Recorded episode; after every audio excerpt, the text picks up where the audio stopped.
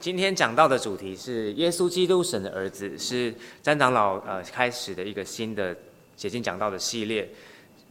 那他的书是希呃今天的范围是希伯来书一章一到三节，由我来读今天上帝要带给我们的话语。神既在古时借着众先知多次多方的晓諭列祖，就在这末世借着他儿子晓諭我们，又早已立他为承受万有的。也曾借着他创造诸世界，他是神荣耀所发的光辉，是神本体的真相，常用他全能的命令托住万有。他洗净了人的罪，就坐在高天至大者的右边。我们把时间交给詹长老。呃，弟兄姐妹平安。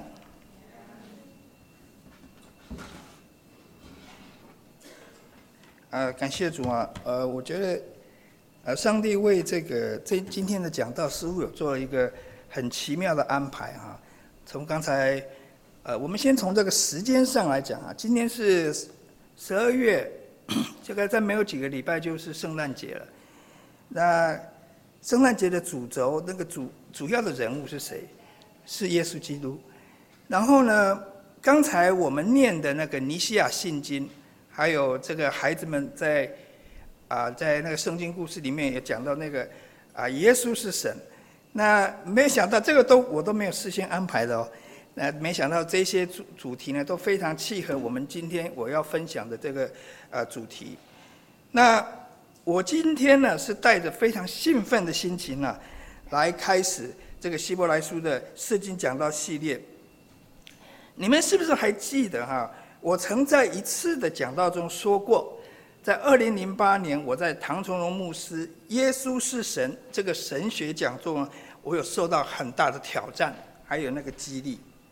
我当时呢，就立定了心智，要竭力的啊认识我们的主耶稣基督，把他传讲的清楚，好让众人呢都能够看得到他的荣耀。可是这个工作不大容易啊。我该怎么样子做才能够完成这样这个艰巨的任务呢？圣经究竟有哪一卷书可以包含基督的丰满还有荣耀？就在我即将结束啊雅各书的这个事情讲到之前呢，我相信是圣灵感动我，我要讲希伯来书。我为什么会选这卷书呢？首先，让我简单的介绍这卷书，或许呢，你们就可以大致上的了解了。首先，我们应该知道说这卷书是谁写的，那可惜了，这个答案是不知道。那么，曾经有人怀疑是保罗写的，但是呢，这本这卷书啊，它的文学表达还有它的主题呢，都跟保罗的其他的书信不同，那么其他的可能的人选呢，可能是亚波罗，或者是甚至是某一位姐妹哈，但是呢，那可信度都很低。比较可以确定的是呢，这卷书的作者明显是一位教师，是一位老师。这个老师不是我们现在现在学校教的老师，是一个教导信仰的老师，而且他是。第二代基督徒，你们可以去翻《希伯来书》二章三节，那个作者表明他自己是第二代基督徒。那这卷书的文学形式跟新约的其他书卷呢不同，表面上啊看起来像是书信，可是没有书信的起头，没有书信起头的问安，但是有书信的结尾。还有就是这个书卷哈。论到耶稣为大祭司的这个主题，哈，是独树一帜一帜的。我们在其他的书卷上很少看到说有人会这么处理耶稣大祭司的这个这个内容的。那么原始的这个写作的对象是谁呢？啊，从这个希伯来书我们知道，应当是一群本来应该要做师傅，可是却还是吃奶的，不能吃干粮的人。那么作者呢，希望这些人呢，能够赶快的进到这个师傅的地位，但是呢，他也警戒他们不要走上被盗之路。从这个书卷的名称，还有我们从它那个内容哈，包含丰富的这个就业背景这个事实啊来判定的话呢，原始的写作对象很可能是犹太人，而且这些犹太人已经接受了耶稣基督了。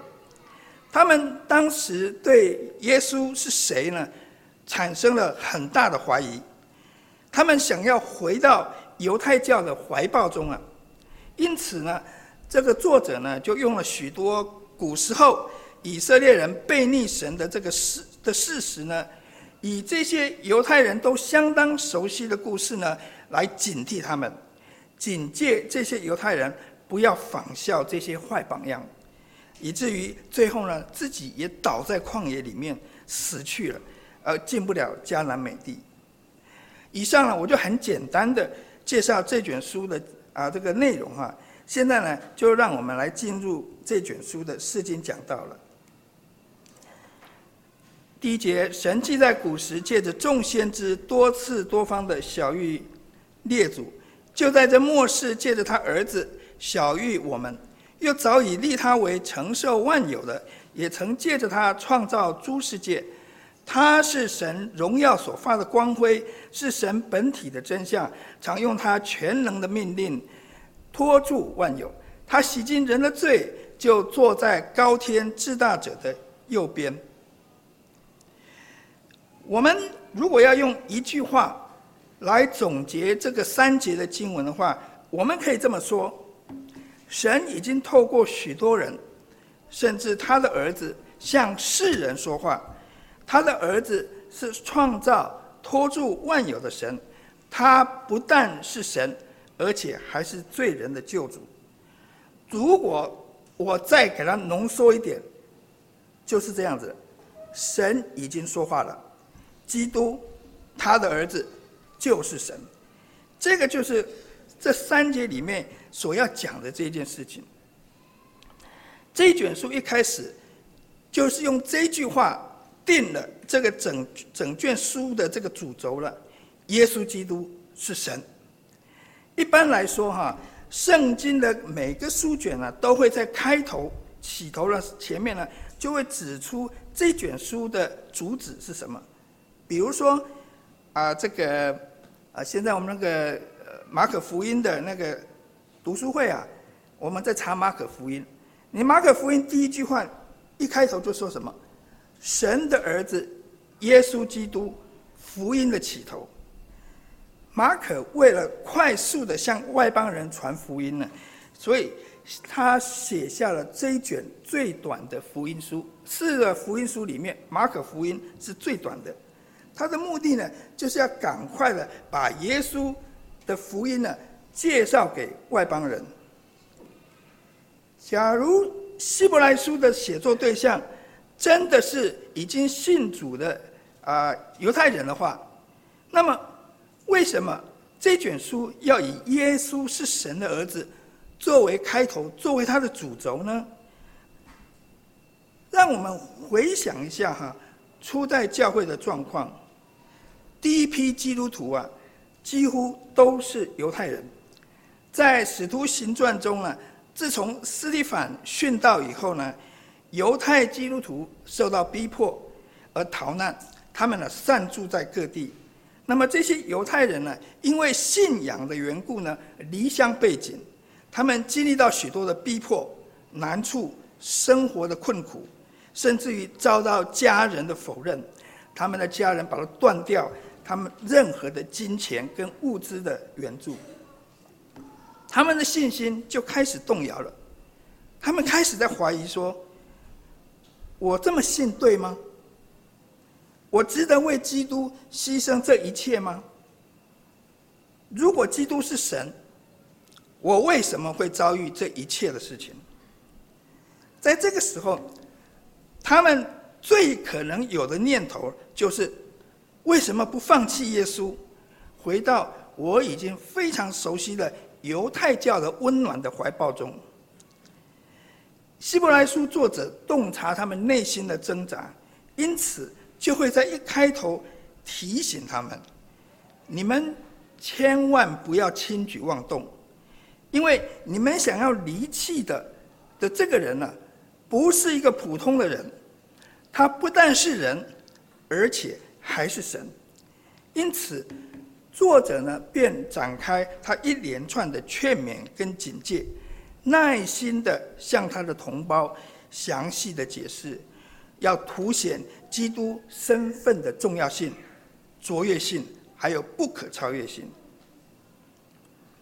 对犹太人来说呢，旧约圣经充满了许多片段的预言，这些预言呢，都隐约的指向未来一位一个非常特殊的人物。比如说呢，先知摩西在创世纪里面有讲，将来有一个女人的后裔，她要伤蛇的头。那么亚伯拉罕呢，有一个后裔，万国呢都要因他得福。撒母耳记写下了神给大卫的应许，大卫的后裔将接续他的位，神必坚定这位后裔的国位，直到永远。如果你们了解历史的话，犹以色以色列犹太犹太国后来就灭掉了，那么直到永远是指什么意思？著名的大先知呢，以赛亚。在以赛亚书四十章也提到一位安慰神百姓的人，他是耶和华的荣耀。然而，却在第五十三章详细的描述一位受苦的仆人，他无佳形美容可让我们羡慕，他被藐视、厌弃、多受痛苦、常经忧患。然而，他却背负我们的痛苦。我们却以为他受责罚，被神击打苦待了。神在古时候，就是指这个旧约这个时代呢，透过不同的先知，用不同的方式，在不同的时间，向以色列的祖先预言，将来会有一位重要的人物要临到。但是这个人的确切身份呢，却不得而知。因为众先知的预言都是片段的，piecewise，一段一段一段的，好像是一幅大图画中里面的许多的小拼图一样。即便你勉强的把一部分拼起来了，还是一个谜团，不知道这个人是谁。虽然以色列人渴望见到那一位拯救他们的弥赛亚，他们也曾以为啊。这个历史，他们在以色列人的历史里面有出现一些英雄人物，特别是在两约之间啊，新旧约之间啊，出现一些英雄人物，他们以为这个就可能是弥赛亚，然而啊，这一些人呢，都一一的使他们的盼望落空，这些人都死了，都失败了，所以犹太人常常在呼喊着：我们的弥赛亚究竟在哪里？就在旧约结束后，上帝沉默了四百年，他没有透过任何先知说任何话。然而，这样子的沉默呢，就是预备了一位更伟大的人物要出现，他就是耶稣基督。在他出现后呢，人类的历史就开始进入了末世了。末世从什么时候开始？从耶稣基督进入这个世界。道成肉身，末世就开始了。而很有趣的，你们会注意到，人类计算历史年代的方式，哈，也因着耶稣基督的关系，我们就会分成公元前，或者是公元后。好，以前在英文里面叫 B.C. and A.D.（Before Christ）。A.D. 我不晓得是忘了忘了是什么，就是基在基督前、基督后。可是呢，在因为有些无神论者不喜欢用耶稣的这个概念。但是这个年代的技法，他们没办法改变，所以他们就改成 C.E. 和 B.C.E.，就是公元公元前、公元后。那么我们基督徒呢，就称为主前跟主后。所以你们可以发现，耶稣基督的出生对世人是有这么重要的影响，即使是这个无神论者，他们也没办法改变这个这个现象，他们没办法找出另外一个人物的出生时间。来定这个世界的时间。当历史进入了末世后，这个对神对人而言有什么特殊的意义？首先呢，在古时神的道是透过多位的先知说出来的，然后在时候满足的时候，这道竟然在末世成了肉身，道成了肉身，有形有体的出现在人间。他不但将神的心意、救赎的计划小玉给世人，但是更惊奇的是，这一个人所说的话、所做的事，非比寻常。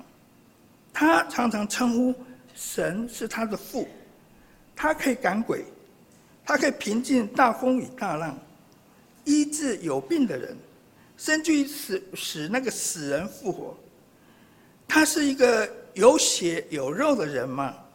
是的，他会饥饿、口渴，也会累，需要睡觉，所以他绝对是一个人。但是，他不但行了神迹了，而且还可以赦免人的罪。只有神才可以做到这一切，所以他绝对不只是一个人。他若不是人，又会是谁呢？希伯来书的作者说，他就是神的儿子，而神要借着他在末世里向人说话。神选在这个时候由他的爱子向世人说话，有几个重大的意义。第一，虽然过去多位的先知已经将领受的启示说出来了，但是呢，我们听到的人啊，只能拼。借着这些话哈，我们只能拼凑出一个很模糊的身影，就好像说我们站在太阳底下，你看一下你地上的那个影子，它是一个扁平的影子。但是呢，一旦这个人有形有体的出现在你的面前的时候，他就变成一个什么有色彩的、一个彩色的、有立体的人，而且他还会跟你一起吃饭，还可以一起生活。那么，只有这个人呢，更透过行动，这个话语，向世人传达神要向世人启示的信息。虽然他的启示中带着奥秘，但是他说的话更清楚了，更明确了，更肯定了。神为何要选在末世，郑重的差遣他自己的儿子来传达信息呢？施洗施洗约翰不是可以吗？可是施洗约翰只能做前面的向导而已啊！施洗约翰他的服侍的时间很短，最后就被砍头了。所以神为什么选他的儿子来传达信息呢？从时间上来看，末世意味着神的审判近了，他要所有人悔改，接受救恩，因此他要自己的儿子亲自来到地上宣讲。拯救人的福音，并亲自完成救赎的工作。所以他在十字架上说了什么？说一句话：“成了。”他就是为了成了这件工作而来的。这个工作是如此的重大，所以神一定要让他的儿子担任这一项只有他做得到的工作，一次做成，一次讲完所有应该讲的话。预备那些已经被拣选的人来接受并且回应福音，但是那一些拒绝福音的人，在审判的那一天，他们是无可推诿。他们听到耶稣讲的话了，他所以他们在审判的时候，他们是没有办法推诿说我不知道，我不接受。他所带来的启示是神给人。最后的启示，没有新的启示了，将来不会再有所谓的新的启示了。即便神后来是透过使徒，还有他的一些的代言人，借着圣灵的默示写下新约的书卷，但是这些的内容，书卷的内容都不会违背这个最主要的启示。所以世人啊。你们要留心听他所讲的话，不可将他当作平常。这幕后的小玉所启示的耶稣基督究竟是谁？当他以婴儿的形式进入犹太人的世界，当他以一般人的身份在犹太人的社会中长大，在他前三十年的生涯中，他是如此的谦卑，他刻意隐瞒自己的光芒。你们回去查福音书，你们看看耶稣前三十年、前三十岁的描述有多少？有，路加福音里面有十二岁的时候，但是其他就很少了。他福音书主要都是讲他三年半，主要是在这个三年半的工作。他刻意隐瞒自己的光芒，他是神的儿子，他隐瞒自己的光芒，等到他开始服侍的时候。他多次的行出大神迹，连最接近他的同乡的人，甚至于他自己的亲弟弟，也都轻看他。耶稣，我就在想，耶稣真厉害，啦藏把自己藏得真真好，他弟弟都看不出来，他妈妈知道，他爸爸大概也知道，因为有天使告诉他是谁。所以这些犹太人啊，认为啊，他只不过是来自加利利的乡下人。啊，所以耶稣常说，凡先知在自己的这个，呃，在自己的乡、自己的家乡啊，都被人重视的。他只不过是一个木匠的儿子，所以犹太人很难转变他们对耶稣既有的认知。他们会想，他是神的儿子吗？不要说天方夜谭了，我都看过他在地上爬的样子。有些人看到耶稣小时候，耶稣想，我想他婴孩应该是会像别人婴孩一样爬。他不是一个 super boy，他不是一个 super baby，啊，不像超人一样。你们看到超人电影，那个 baby 就可以把车推起来。耶稣不会做这种事情的，啊。因此呢，许多犹太人都因他而跌倒，反倒是外邦人呢接待了他。所以希伯来书的作者看清了这一点，他要首先要向那些。因为耶稣而跌倒的人，郑重的宣布，这个人不只是一个人，他更在五方面展现出他的神性。第一，他早已立被立承受万有。第一章二节提到，神的儿子早就被神立为承受万有的。承受万有这一词的原文是继承了万有。继承的，谁可以继承父亲的产业？当然是儿子了。又有谁可以继承世上的一切？除了拥有一切之神的儿子，还有谁呢？希伯来书作者用早已被立，他用早已被立来描述神的儿子，在很早之前，他就已经被立为继承者，继承一切的人。在就在他是在永恒里面就被立的。格罗西书一章十五节说：“爱子是那不能看见之神的像，是首生的，在一切被造的以先。耶稣基督是首生，他是父在永恒里所生，他是最早被立为继承一切的爱子。即便我们基督徒也有儿子的名分，我们信主的人也有儿子的名分。”也可以继承产业，我们也可以继承神耶稣啊，神给我们的产业。但是我们的继承，我们是从被神收养而继承的，我们是被收养的儿子，而且呢，我们也是因为我们是在基督里才能有份于这些产业的。耶稣在三年半的服侍中呢，常用人子自称他自己，人子。对犹太人来说呢，耶稣有血有肉的活在他们面前，再怎么看，他明明就是一个人，但是他怎么可以称呼神是他的父呢？因此犹太人总觉得耶稣呢是在亵渎神。可是这个人会行神迹啊，他的话语带有属天的权柄啊，他又自称可以赦免人的罪啊。所以他们对耶稣基督是身份呢，总是存有一些怀疑。然而，耶稣是神儿子最有力的见证，出现在耶稣受洗的时候。当时天上说出了一一句话：“这是我的爱子，所喜爱的。另一次则发生在变相山上，当彼得看见摩西、以利亚及耶稣一起出现的时候，他想要替这三个人各搭一个帐篷。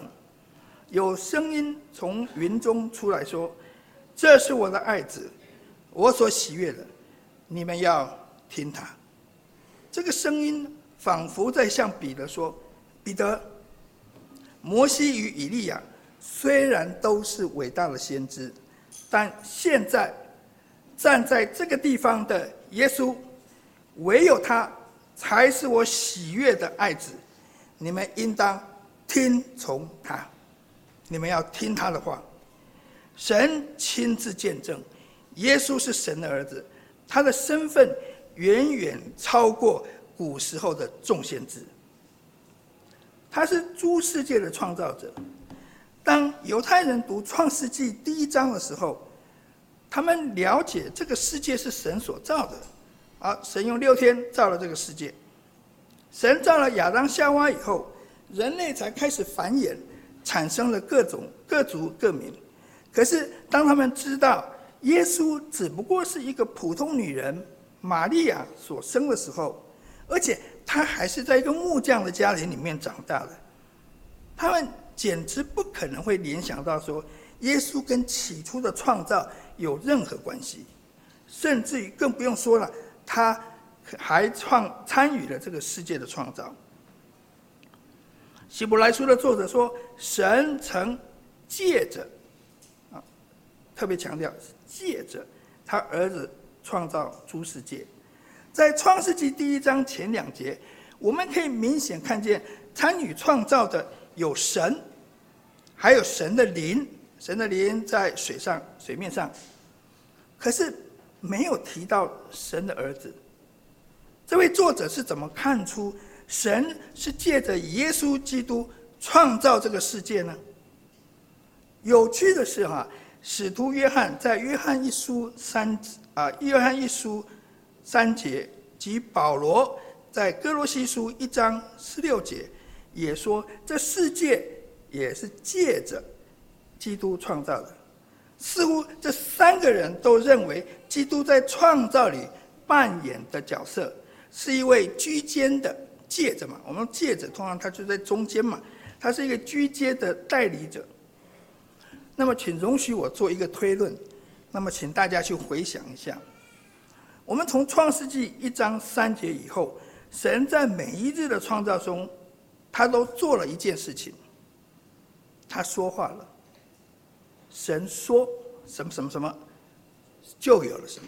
他说话了，说完后呢，他凡是他说的。他要的就发生了，事情就照着他所说的话成就了。神是借着他的话创造了万有，这话就成了神在创造时的一个代理者，是借着话来创造的。当在无有的时候，就是没有任何东西的时候，神不像古代近东的神话。里面的神明啊，需要借着已经有的东西来创造。刚才小孩子的故故啊，那个圣经故事就是讲了，没有一个人可以从无到有。但是呢，我们的神呢，他是从无到有的创造者。那么他神，他我们的神也不像人类，需要借着已经存在的这个有形的或者是无形的东西。来创作或者是制造，刚刚尼西亚信经也有提到这个事情。神所凭借的，就是他的话。使徒约翰，使徒约翰在他的福音书里面开宗明义的说：“太初有道，道与神同在，道就是神。这道太初与神同在，万物是借着他造的。”凡被造的，没有一样不是借着他造的。道成了肉身，住在我们中间，充充满满的有恩典，有真理。我们也见过他的荣光，正是父独生子的荣光。所以，耶稣基督是创造的主。第四个，他是神荣耀的光辉，是本体的真相。基督是神荣耀的光辉，光辉是什么？呃，在英文圣经叫 radiance，或者有时候我们叫 ray，太阳光发出来的那个、那个、这个啊，这个光线。这个光辉这个原文的意思有两个，有两个面向啊，一个是指那个发光本体。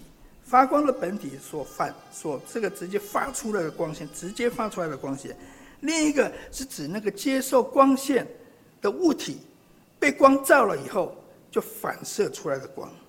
一个是直接发出来的光，另外一个是间接反射的光。我们都知道哈，太阳是我们眼睛所能看见的主要的发光体，太阳自己会发光。但是呢，人是不能说你人不可以直接看太阳的。你的眼睛如果没有放滤镜，你是不能直接看太阳的。有人讲笑话，如果你要直接看太阳，你一年只能看两次。你有左眼跟右眼，左眼先瞎掉，还换右眼瞎掉。有人就开这个玩笑。所以我们不能长时间在注视太阳的。因此呢。我们，但是我们可以看到那些有颜色的物体呀、啊。那么这个原因就是因为太阳光啊，照在这些的物体上面。那这些物体因为它物质的关系呢，它就会反射出那个颜色的光波。这个物体本身颜色的光波，如果是黑色的话，黑色的衣服它就把所有的光波都吸收了，所以它反射不出来，你看不出，你就看到的是黑色的。是相反吧，我都不晓得是白色还是黑色的。所以这个这些反射的光啊，强度它不会影不会伤害到我们的眼睛，所以我们才能够看到这个缤纷色彩的这个大千世界。请容许我用太阳来做比喻，神的荣耀好像本身就会发光的太阳，这个荣耀太亮了。以至于人的眼睛呢，是没有办法直接看着太阳的。在出埃及记中，摩西请求神要显出他的荣耀给他看，神说他要显出他一切的恩慈，但摩西不能看见神的面，摩西不能看到神的面，因为人见神的面是不能存活的。那么。摩西要怎么样看见神的荣耀呢？神在经过摩西的时候，把它放是放在磐石穴，磐石，磐石通常是代表基督的，用他的手，神用他的手遮掩摩西，等他过去了以后，他再把手收回来，这样子摩西呢就只能看见背。神的背不能看见神的面。使徒约翰说：“从来没有人看见神，只有在父怀里的独生子将他表明出来。”弟兄姐妹，既然神的荣耀不是我们这些有限的、有罪的被造物可以直接注视的，神就安排我们透过他的独生子耶稣基督，也就是神。荣耀的光辉，有形有体的将他自己显现在我们的面前。所以，当腓利求耶稣将父显给他们看的时候，耶稣就说：“腓利，我与你同在这么久，你还不认识我吗？人看见了我，就是看见了父。你怎么说将父显给我看呢？”所以，耶稣就是神。本体的真相。第五，他常用他全能的命令托住万有啊。第四哈，托住这一词，啊，是什么意思？呃，英文叫 hold，托住是什么意思？原文呢是指说神会保存这个万有，这个宇宇宙的原本被造的状态，原最初被造的状态，还有它的特性。同时呢，这些状态跟特性呢会一直持续的不改变。所以我们改革中的神学呢，我们称之为护理 （providence），我们称之为护理。前面我们知道了，神的儿子是创造世界的主，然而在他创造以后，他并没有留下被造物，就任其自生自灭。耶利米书三十一章三十五节说：“那是太阳白日发光，使新月有定力，黑月发亮，又搅动大海，这使海中波涛汹轰的。耶和华之万军之耶和华是他的名。神是托住万有的，是护理一切的主，但是。”作为一个婴孩的耶稣，一个婴孩的耶稣，他怎么有这个能力去托住万有呢？以赛亚说：“因有一婴孩为我们而生，有一子赐给我们，他名称为奇妙测试、全能的父、永在的神、和平的君。”这个婴孩的四个头衔中，前两个是奇妙测试、全能的神。这两句话呢，点出了属神的智慧，还有无所不能的能力。这当然也说明了，耶稣虽然是以婴孩的形式出生，他也像人一样的长大，但因为他是神，他不但有能力及智慧，能创造万有，当然更能护理宇宙中的一切。所以以前有一些人在想，在马槽的婴孩在护理这个世界吗？那个婴孩是这么小，还要不要给他包尿片啊？不晓得那时候有没有尿片？可能没尿片，他还要需要人家去服侍。他在护理这个宇宙吗？是的，他是在护理这个宇宙的。啊，如果说你们想对耶稣的神性跟人性有更多了解，可以去读啊《基督论》啊，你们就更了解了。第六个，第五个是他洗净人的罪。就坐在高天至大者的右边。自从有会幕以来啊，犹太人每年呢、都要献五种祭：燔祭、素祭、平安祭、赎罪祭、赎愆祭。年复一年，他们不断的献祭，不知道何时呢才可不要再献祭了，一劳永逸了，真正一次解决罪的问题，完全跟神和好。当耶稣基督。在十字架上断气的时候，地大大的震动，圣殿中那个进入至圣所的幔子从上到下撕裂成两半，罪人从此以后就可以借着耶稣的血，坦然无惧的来到神的宝座求恩典蒙怜悯。旧约的五种献祭，就因为耶稣基督他献上了自己，一次完成。一次成就了赎罪的大功。西敏神学院有一位杰出的教授普韦恩 （Van Poppes），他对耶稣基督在十字架上所献的祭啊，做了一个很完美的总结。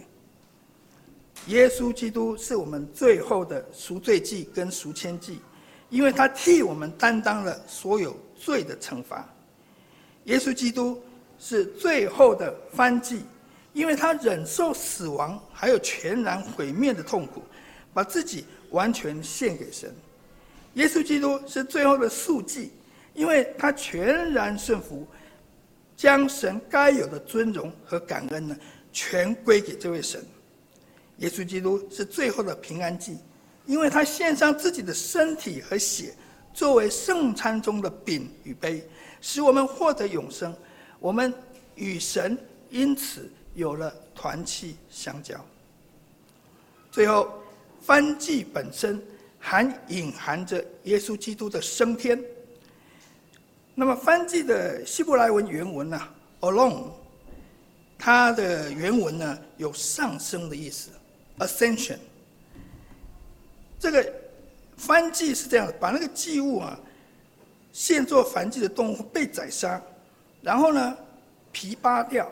血倒在别其他地方，其他每个身体的每一个部分，全部要烧在那个坛上面，作为向天上升的那个馨香之气，就如同耶稣基督死而复活升天，坐在父神的右边。弟兄姐妹啊，我在前面介绍的时候，我说过哈，这一卷书的原始读者，可能是一群想要离开基督，回去拥抱犹太教的犹太教基督徒。那么，这卷书对我对我们这些活在二十一世纪的基督徒有什么意义？请容我针对不同的处境呢，一一的说明。首先呢，对于曾经受洗、去过教会的人，目前已经停止聚会、停止团契生活的人来说，基督对他们而言，可能已经是模糊不清了，再也没有什么可以激起他们对基督的热情。那么，他们就应该顺服圣灵的感动，重新的注目基督。真正的认识他，免得自己像以色列那不幸的一代，倒在旷野里死亡。第二，对于信仰生活冷淡的信徒啊，基督对他们好像索然无味了，好像以色列人在旷野四十年当中，每天吃着那个淡薄的玛纳，玛纳是没有味道的，是淡薄的。他们反而厌烦了这个天上的粮。那么这些人呢，就应该从经文中去挖掘，他们在看，他们要看见基督在平淡中的淳朴之美。基督是很谦卑的，他的谦卑有那个谦卑的美。我刚才前面有讲过，他他在三十年前，他都在隐藏他自己的荣光。我们人是。相反的，我们如果有什么成就，我们有什么了不起，我们总是希望大家马上看见，马上跟从，马上这个。但是基督他却刻意的隐藏自己，基督的美就在这里。第三，如果你是因为信基督而受苦，对神为何不及时解救而感到失望，你应该要思想。基督在肉体的时候，也曾大声的哀哭、流泪、祷告，最后就因他的虔诚而蒙神应许。最后，如果你是一位火热服侍主、爱主的、努力认识主的基督的信徒的话，我为你感谢主。但是，基督的丰富和荣美，远远超过。你所能认识的，让他的爱继续吸引你，更爱他。最后，让我分享《当转眼仰望耶稣》的副歌，来作为我们结我的讲道的结束。当转眼仰望耶稣，定睛在他奇妙慈容，在救主荣耀恩典大光中，世俗事必要显为虚空。让我们一起祷告。天父啊，我们感谢你，感谢你这么慷慨的赐下你那这么宝贵的爱子耶稣基督，他是如此的荣美，他是无瑕疵的，他没有犯过任何任何的罪，但是你却让他来担当我们罪人，来为我们付出这些我们实在是不配得的这个这个代价，主啊。我们感谢你，从你为你你在啊、呃，透过你的爱子耶稣基督所做的事情，我们求主你帮助我们，在以后的我们的信仰生活里面，我们不要轻看他，我们应当的郑重的来认识他。谢谢天父，我们感谢祷告是奉主耶稣基督的圣名求的，阿门。